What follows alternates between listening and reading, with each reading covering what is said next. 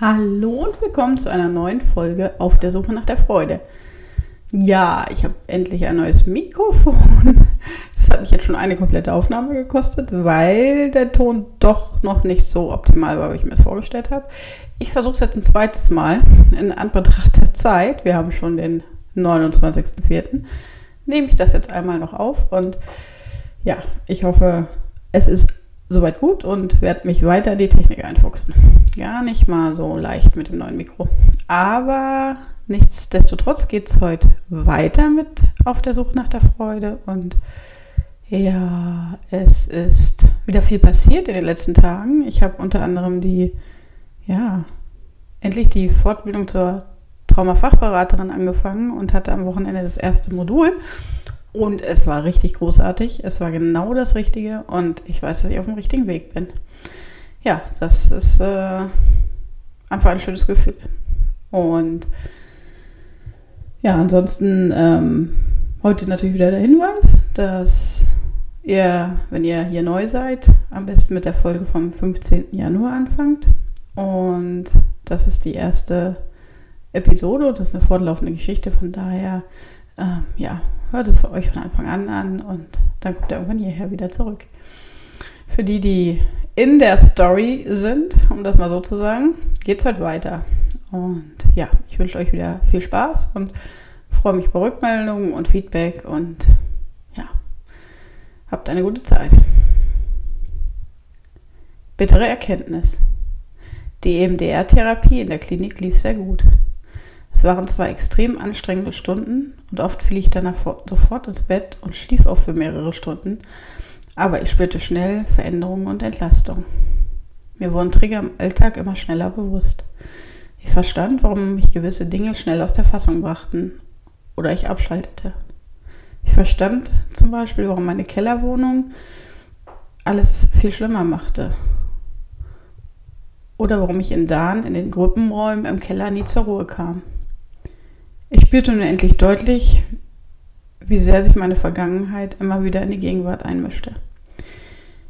Während des EMDR kam ich zwar deutlich näher an die Situation heran, verarbeitete sie aber gleichzeitig und auch damit die belastenden Erinnerungen.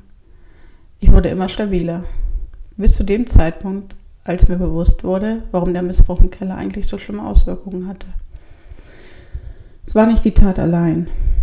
Stellte mich zum ersten Mal der Tatsache, dass mein familiäres Umfeld zumindest dazu beigetragen hat, dass sich alles so sehr verschlimmerte. Wäre ich ein sicher gebundenes Kind gewesen, wäre vielleicht eher aufgefallen, dass etwas nicht stimmt.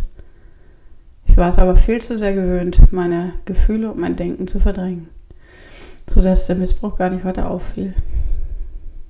Diese Erkenntnis war damit verbunden, dass plötzlich die Erinnerungen an die Schläge meiner Mutter hochgekommen sind.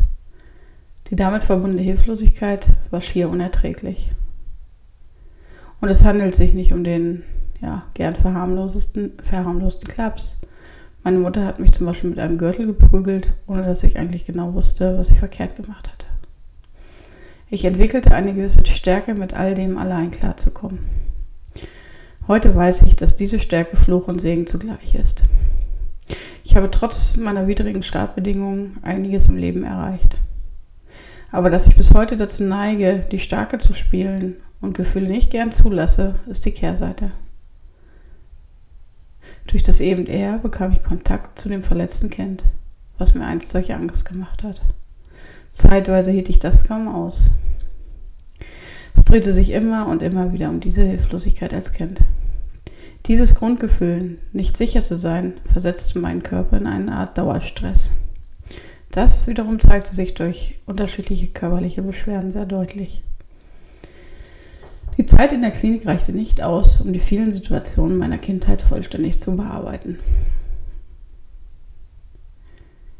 Auch hinsichtlich des Missbrauches zeigte sich, dass ich erst noch stabiler werden musste, um genauer hinzusehen. Nach zwei Monaten kam das Ende der Klinikzeit. Ich hatte es zwar nicht geschafft, alles zu verarbeiten, aber ich konnte daraufhin eine sehr wichtige Entscheidung treffen. Das wichtigste Nein meines Lebens. Wenn wir Hörerinnen schreiben, kommt auf die Frage, hast du noch Kontakt zu deinen Eltern? Hierzu kann ich ganz klar Nein sagen. Ich habe den Kontakt in den letzten Wochen der Klinikzeit Anfang 2012 abgebrochen. Ich habe das gemacht, um mich vor, ihren, vor ihrem negativen Einfluss zu schützen. Ich war natürlich keiner Gewalt mehr ausgesetzt oder ähnlichem. Aber dennoch verhielt sich vor allen Dingen meine Mutter immer wieder grenzüberschreitend. Zudem stand da immer noch die Frage im Raum, welche meine Rolle, Rolle mein Vater in der Vergangenheit gespielt hat. Raum für meine Wahrnehmung blieb da nicht. Wie sollte ich so mit der Sache klarkommen? Dieses Misstrauen, diese Ahnung. Es kam ihrerseits nur Druck und Vorhaltung. In Dan gab es einen Versuch, ein gemeinsames Gespräch zu führen. Was mir dort vermittelt wurde, stand aber im krassen Gegensatz zu dem, was ich gefühlt habe. Vielleicht ist es zu früh, vielleicht ist zu früh bei mir zu viel kaputt gegangen oder gar nicht erst entstanden. Für mich sind meine Eltern Fremde. Fremde, mit denen ich nichts mehr zu tun haben möchte. Klar ist da dieser kindliche Anteil, der sich nach der guten Mutter sehnt. Aber ich kann heute nichts anderes tun, als für diesen Anteil selbst gut zu sorgen. Dieser Anteil kann nicht heilen, wenn er sich ständig weiter potenziell bedroht fühlt. Ich habe mit dem Kontaktabbruch eine ganz wichtige Entscheidung für mich getroffen. Und es war wichtig, diesen Schritt zu tun. Die erste Zeit fühlte sich ganz gruselig an. Gerade weil meine Mutter im Grunde auch sehr labil war und nicht nur einmal im Leben geäußert hatte, alles hinzuschmeißen, wenn gewisse Dinge passieren.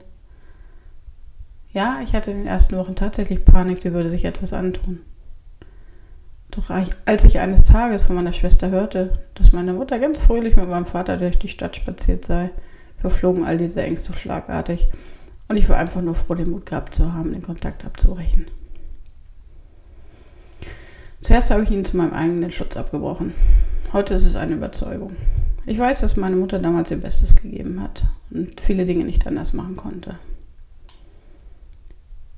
Ich kenne die Vergangenheit meiner Mutter nur vage.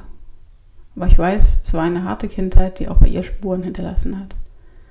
Man hat aber im Leben immer die Chance, die gleichen Fehler zu wiederholen oder einfach neue Wege zu schreiten. Wie ihre Wahl ausgefallen ist, könnt ihr euch sicher denken. Meine neuen Wege. Nach meiner Entlassung aus der Klinik hatte ich die Chance, ganz langsam wieder mit dem Dienst anzufangen. Ich machte eine Wiedereingliederung, um nicht sofort von 0 auf 100 zu starten. Das war auch die richtige Entscheidung. Zwischenzeitlich hatte ich mich auf eine noch kleinere Dienststelle versetzen lassen. Im Grunde wurde ich weiblicher Dorfscheriff. Ich mochte die Arbeit in dieser kleinen Dienststelle sehr. Ich war flexibel und konnte Entscheidungen direkt selbst treffen. Ich hatte super Kollegen und wurde immer stabiler. Ich setzte die Therapie bei meinem EMDR-Therapeuten fort. Für diese Möglichkeit bin ich heute noch extrem dankbar. Die Stabilisierung klappte so gut, dass ich auch mal längere Zeit ohne Sitzungen gut auskam.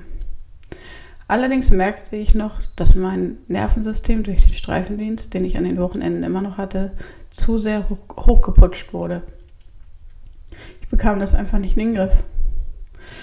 Psychisch ging es mir deutlich besser. Körperlich war das leider nicht der Fall.